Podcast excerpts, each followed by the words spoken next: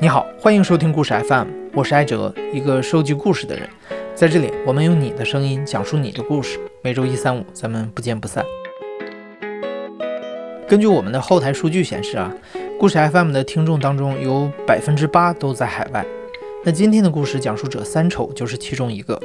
他呢是在二零一一年移民去了澳大利亚。我叫三丑，今年三十五岁。我最早有移民想法，其实说实在话，是因为我自己原来也算是那种最早一批，就是翻墙啊、上 Twitter 啊，所以那段时间其实是对这个社会自己有一些想法的，会有有些挫败。有了移民想法之后，三筹把目标选在了澳大利亚的墨尔本。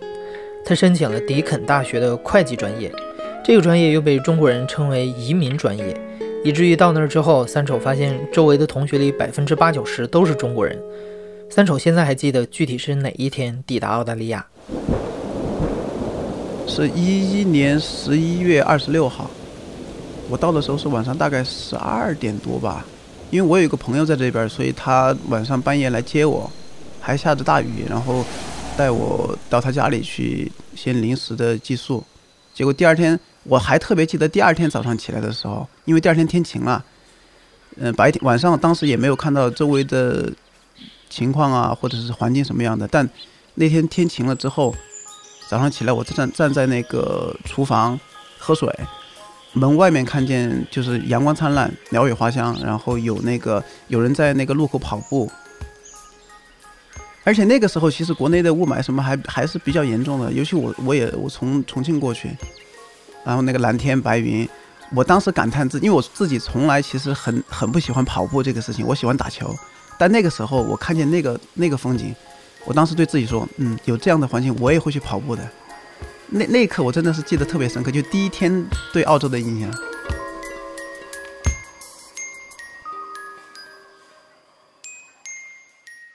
到了澳大利亚之后，三丑首先要解决的问题就是赚钱。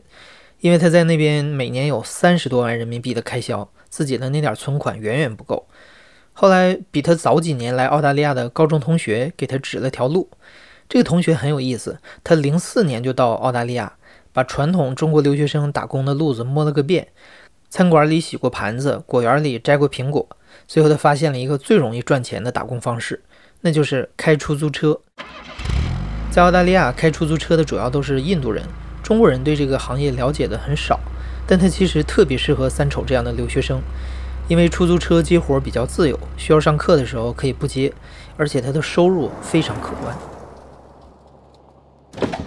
我当时开的车是比较特殊的，我开的是一个呃叫 Maxi Taxi，它是面包车，大概载重一吨多那种，然后是可以里面坐除了司机以外可以坐十个。十个乘客，而且它还有特别特殊的一点，这个出租车其实是政府专门，它会有补贴用来解决呃本地的那个残疾人出行的问题。它背后有改装，有一个起重机，可以让坐在轮椅上的乘客直接从起重机然后开到那个车里边去，就残疾人可以坐的出租车。这种车，它的收入就会比普通的那种我们看到的小的车要。我们叫大车，这个车我叫大车，我们那些叫小车。它比小车好的有两点的那个收入会更高，一个是它能载更多的人。在澳洲这边，它的规定是，如果乘客超过五个人，因为普通车只能载四个嘛，它就会费率会提高。当时是呃增加百分之五十还是多少，我忘了。然后第二个，所以我们会去专门拉这种，因为澳洲有很多人喜欢成群结队去喝酒啊什么的，尤其专门拉这种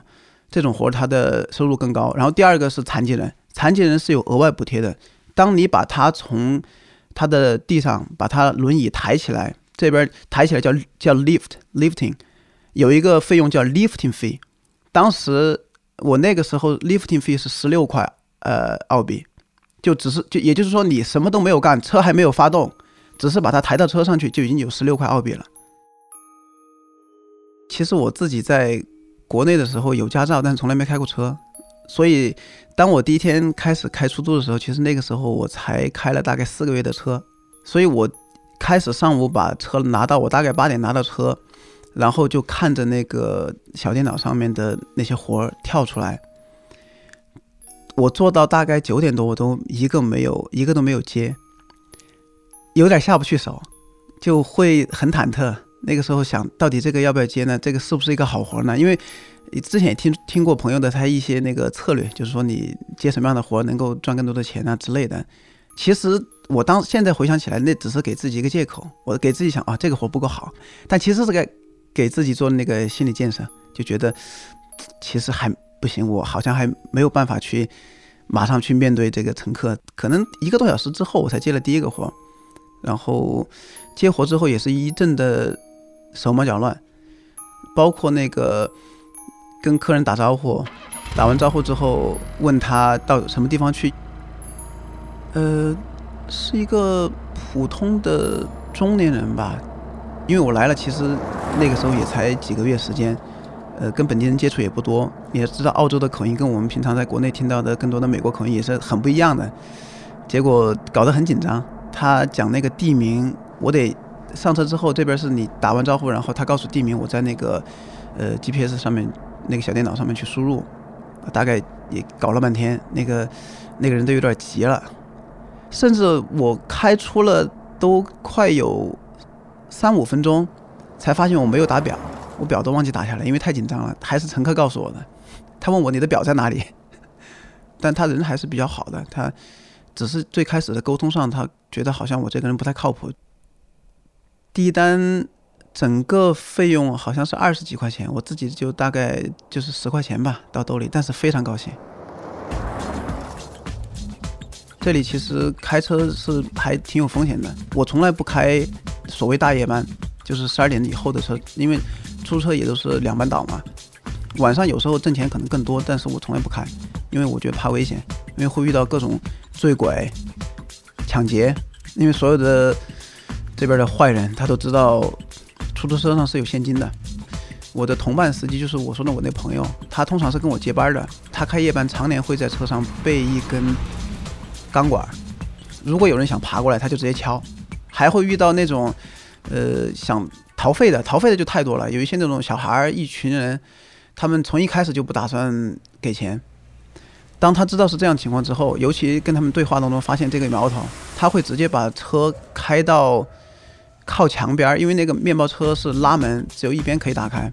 直接靠到墙边把它封上，告诉你们现在给钱，不然别想走。这样的事情，我个人还没有特别危险的，因为我比较比较谨慎。奇怪的人倒是会会有奇怪的东西，比如说这边有一个出租车的文化吧，算不好的文化。我来的时候就有听说过，叫 sex fair，一些女性。年轻女性，她们为了节约钱，或者是没钱，他们会用身体、用性作为这个车费来做这个。我没遇到过这么直接的，但我遇到过一次很奇怪的是，我在那个也是酒吧，也是酒吧，人已经够多了，我那车能装十个人，呃，当时他们有十一个人，一群女生，那十一个人。说你就让我蹲在那边站一下嘛，我说不行，这个违规，因为会会罚款，罚款很重，我肯定不行。突然其中一个他蹲在那个车里边，他就想说藏在那里，因为只有十个座，他们有十一个人，他藏在里边。他说没关系，你就载我一下，我藏在里边。我说不行。结果有个女生就走到我那个驾驶室那边跟我说，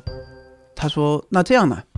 突然一边说，她把衣服。T 恤给撩了起来，里边什么都没穿，就把他的胸给 露出来。他说：“我说这样什么意思？”他说：“你你看 touch。”我说：“不行，我不行。”我说：“我这个违规的事情我不能做。”我说：“你们要么还是分两个车吧。”我实在那一刻我也不知道怎么接那个话，我还真的是不知道怎么反应。一个小姑娘，年年轻小姑娘，大概十几岁可能。应该不过应该超过十八，他能去酒吧，可能我看起来可能实际上也就十八九岁吧。前几年还有一个印度人被告了，就是说告他强奸，但其实后来取证发现是 sex fair，因为所有出租车上其实是有摄像头的，警察是可以调出来的。最后他无罪释放。他们会为了车费做这样的事情，他们因为一个是车费本身其实不算便宜，你你觉得是这么一点儿。但他车费很可能像我们开一趟，如果说那个地方特别远或者人特别多，那一趟有可能一个车费就是八九十、一百块澳币。一百块澳币是个什么概念呢？呃，那个时候六百多人民币。然后他如果是个打工的，他打个普通的工，当时的最低，现在的最低是十八个小时，十八块一个小时时薪。那你一百块已经是五六个小时了，大半天了。我到这里开车开到一两个月以后，已经开的比较熟悉了。我印象特别特别深刻的，应该就是有一天晚上，大概十一点半左右，在离市中心三十公里远的一个郊区。因为澳洲这个地方，墨尔本这个地方，它跟国内很不一样。它除了市中心一小块地方，其他地方其实都是像农村一样的，可以叫大农村。在郊区，大家都住在那种地方，然后连可能路灯都都不一定有。我接了一车客人，七八个人，他们在家里开 party 喝酒，因为晚上太晚就不能继续在家里闹了，因为这样会被投诉，所以他们叫了出租车，决定继续到城里边接着再喝。就一帮年轻人吧，还穿着穿着短裤拖鞋。然后手里还拿着酒，还在那边不停的喧哗，上了我的车，然后呢，我们就从那边往市区开，开到了一个小路还没到大路的地方，那个地方连路灯都没有，就是一个单车道，两个双向单单车道，就只有一一条车道这样。我开着开着的时候，突然听见砰的一声，从我驾驶窗这边看，就是对面有一个。摩托车飞了过来，从旁边飞了过去，然后一个人跟着滚滚滚，就这么一瞬间飞了过去。那一刹那，我其实想了不少东西，包括说这个人怎么样了，这是第一个想法。第二个想法是怎么办？要不要停下来看一下？马上第三个想法就盖过来了，就是说不要多事。这里前面后面都没有看到别的车，其实当时就就我这辆车和飞过去的那个摩托车，然后你万一有什么事情，连个证人都没有，也没有路灯，什么都没有，不要多说。第三个就是车上还有一群喝喝酒喝到一半正准备去寻开心的客人，我也不能耽误他们时间。现在他是花了花了钱买了这个服务，所以我就继续往前面开着，没开出五十米，应该不到五十米。全车的人叫了起来，是用叫的，说：“停车！你为什么不停车？”就是以大概有点责问的那种口气在在问我，全部在叫我停车，为什么不停？我当时那一瞬间，我马上从刚刚的那个思绪当中转换出来，有一个想法，很惭愧，这样说可能也政治不太正确，但是我给自己说了一句话：我果然还是中国人呢。就是我有这样很典型的中国人的想法，他们结果完全没有，他们马上把我叫停下来，然后转头过去，在我转头回去的时候，那我后面已经有别的另外一辆车过来了，他已经停停了下来，然后那个人把车停在那个路边儿，打着双闪，然后大概隔那个那个人躺下的位置可能有个三五十米的地方打着双闪，然后他在那边跟我招手，然后告诉我说我也停在。他另外一边，我们把他夹在中间，然后把双闪打着，把车停在那边，不要靠得太近。然后开始所有的人下来，有的人去查看他的情况，有人在打电话给那个警察叫救护车，然后有的人站在车的，就是打着双闪的车的更外侧，看有没有别的车过来去去那个维持交通，维持这个秩序。最后也很有趣，那个人。是个大胡子，他开的是一个哈雷，很猛男一样的，还有纹身那什么。然后那个救护车跟那个警察来了之后，发现他好像没有什么大碍，应该，而且人呢，呃，不是特别清醒，好像喝了酒。他自己撞在了那个路中间的一个像护栏一样的地方，自己飞了出来。然后警察，我记得最后要抬他上去的时候，警察过来看他的情况，拍了拍他的脸，然后看他没什么特别的事情。他抬了一眼，看了警察，他说了一句：“那个大胡子，一个一个特别糙的一个大胡子，说了句：‘Oh fuck, my wife will kill me。’”我当时就笑了，我当时就笑了。他想到的第一点是，老婆这次肯定要找他麻烦了，因为他觉得跑不掉了。最后那件事情，然后结束了之后，把他抬上了救护车，抬走，所有人也都该该走的继续该往哪儿往哪儿走。最后到了那个呃客人要到的地方，那个酒吧之后，客人特地跟我说，说不好意思，那个耽误了那么长时间，要不我多给你点钱。我马上告诉他说不用了，我说刚刚我都停表了，你你不用多给我任何的钱，就我甚至我甚至真的都有点恨不得说都救人了，你还谈什么钱呢？最后就就就这样正常的结束这个事情，但那个事情对我的这个第一次的这个震撼是非常大的，就是觉得大家的对遇到这样事情的第一反应本能的反应是如此的不一样，所以那个那一刻我我认为。还还特别的觉得可能是真的，就像大家说的，这个人性，人跟人的关系什么是不是不一样？当然后来的我对这个这里的制度更了解之后，我发现其实你不能只依靠人性，它其实更多的还是因为有一个制度在后面的支撑。因为对这个事情之后，我就我就去查看了一下这边的相关的那个交通事故方面处理的制度。我发现它跟国内有很大一点不同的是，呃，在澳洲的，嗯，每一年的所谓的车牌费用，它每年有大概几百七八百澳币，算是比较贵了。一年的像年检费还是养路费之类的吧。但它其实，呃，你拿到那个发票，你发现分开来之后，真正的交给交通部门的那个费用只有一两百，大部分六七百都是那个一个叫做类似于交强险的东西。它这个交强险只保人。保事故当中的人员伤亡，它是无限制的，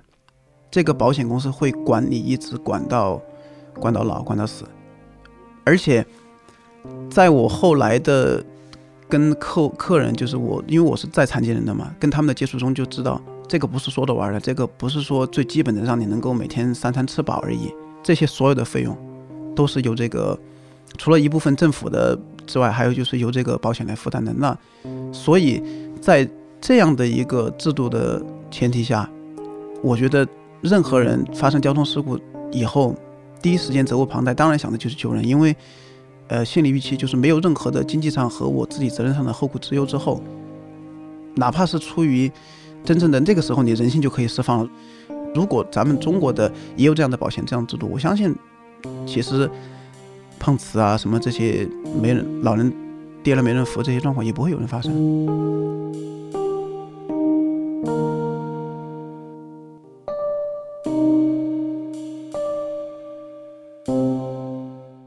刚才三丑也说了，他开的这种大车 Maxi Taxi 主要是用来服残障人士。为了保证他们能过上有质量的生活，澳大利亚给残障人士提供大量的福利，让他们可以和普通人一样去工作和学习。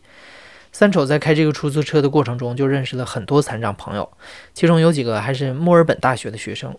他们当中有一个男孩，让三丑印象最深刻。他叫欧文。第一次遇到欧文是，呃，有一天我开车开到大概下午六点多，呃，我正在市区附近开车。这个时候，那个车主给我打个电话，他说有一个客人你没接过，他临时的，呃，现在下课了。需要你去接一下，呃，因为原来的那个司机好像当时回不来，然后就告诉了我在什么地方，呃，是也是墨尔本大学，然后但是是在另外一个校区，我就开了过去，我就在那边等他，我把那个车子后面的那个起重机给放了下来，因为时间快到了。这个时候大概等了十分钟，看到一个轮椅过来，那个轮椅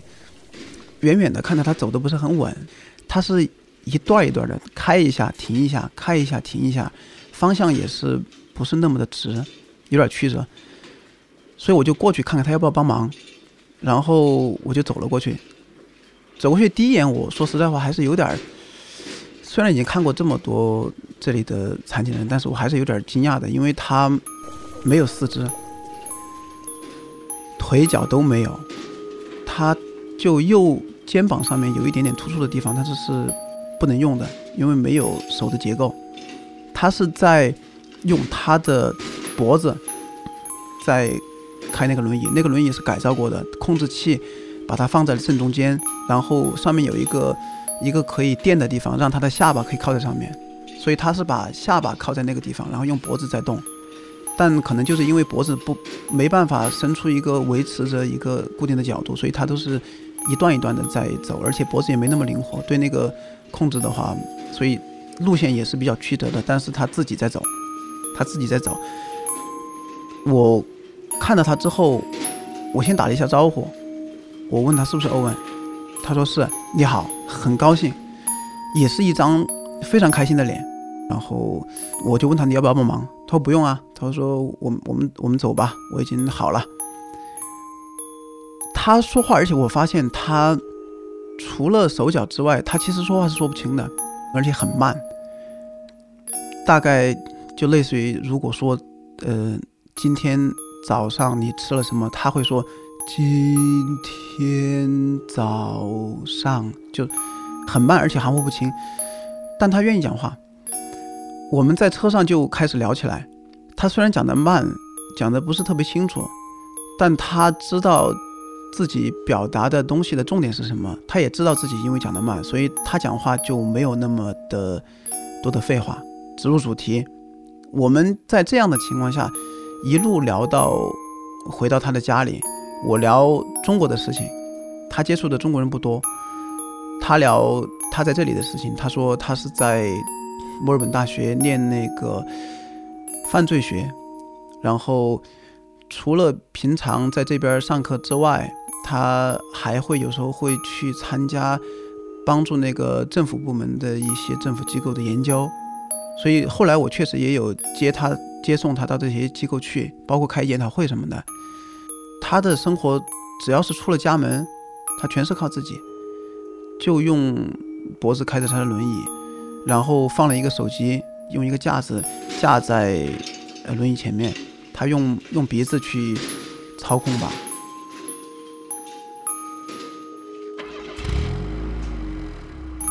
后来我们也有聊聊我们呃我在学校我遇到的情况，他会他主动问我，他说你这边的学习情况怎么样？有没有什么不习惯的地方？我说不习惯就这边的作业。每每一个课程都会让你写论文，写写来还要去讲。我说我论文有时候我写不大出来，我不知道写什么。他当时就笑了，他跟我说，他说他原话是 easy argue argue argue，就说，然后他就后来他有说明，他说其实这里作业这些东西不管怎么样，你不要管对错，你有什么想法，你而且尤其是你要跟老师讲的不一样。不停的跟他 argue，不停的跟他去争辩，拿出你自己的想法来，不要管对错。他那个振振有词的 argue，argue，argue，就是他自己还在加强那个语气。我觉得哦，好的，我试一下。后来果然，最后他还问我你怎么样？我说嗯，高分通过，很高兴，大家都很高兴。所以他是让我觉得特别振奋。他自己读这个，当然他跟普通人不一样，他可能他跟我说他要别人大概读两年，他可能要读五年。但没问题，他能够正能够非常正常的给他读下去，所以这也是让我觉得他们呃是一个普通的朋友，就像普通朋友一样，能够给你帮助，给你他们不同的看法，他们的经验，他们的一些东西，他们不只是在享受制度上的优惠和帮助。他们也在正常的反馈社会，而且没有任何刻意的地方。因为这种人可能在在国内，我们原来的文化下面会把他放在一个特别的特殊语境下面，他是一个特殊人，而他还能做到这样的事情，他会拿来当做一个正面的教材、典型去宣扬。这里不会，他就是普通人。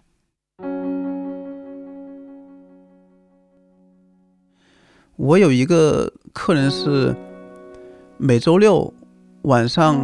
八九点我去接他，他是躺在轮椅上，也不能说话。他有一个看护带着他去酒吧，到市中区市中心的一个酒吧，大概到十二点我再把他接回来。他每周都去，因为他高兴。他甚至不能说话，但他的家人和看护知道这样他高兴，就会让他去过这样日常的一些生活。这让我。其实是有点联想到那个咱们有一期节目是说中国的盲道上为什么没有盲人？其实它是整个整个社会的综合的一个东西，没有形成这样一个氛围。而在这里，这些人都过着很普通的生活，每个人看他们也都是普通人，没有把他们当做残疾人。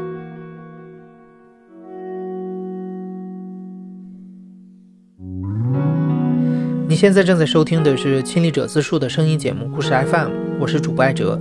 本期节目由我制作，声音设计杨帆。今天是国际残疾人日，如果你身边有家人或者朋友是残障人士，我建议你带他出去走一走、逛一逛，别整天让他窝在家里。如果你想让他做一个普通人，那就先帮他过一个普通人的生活吧。感谢你的收听，咱们下期再见。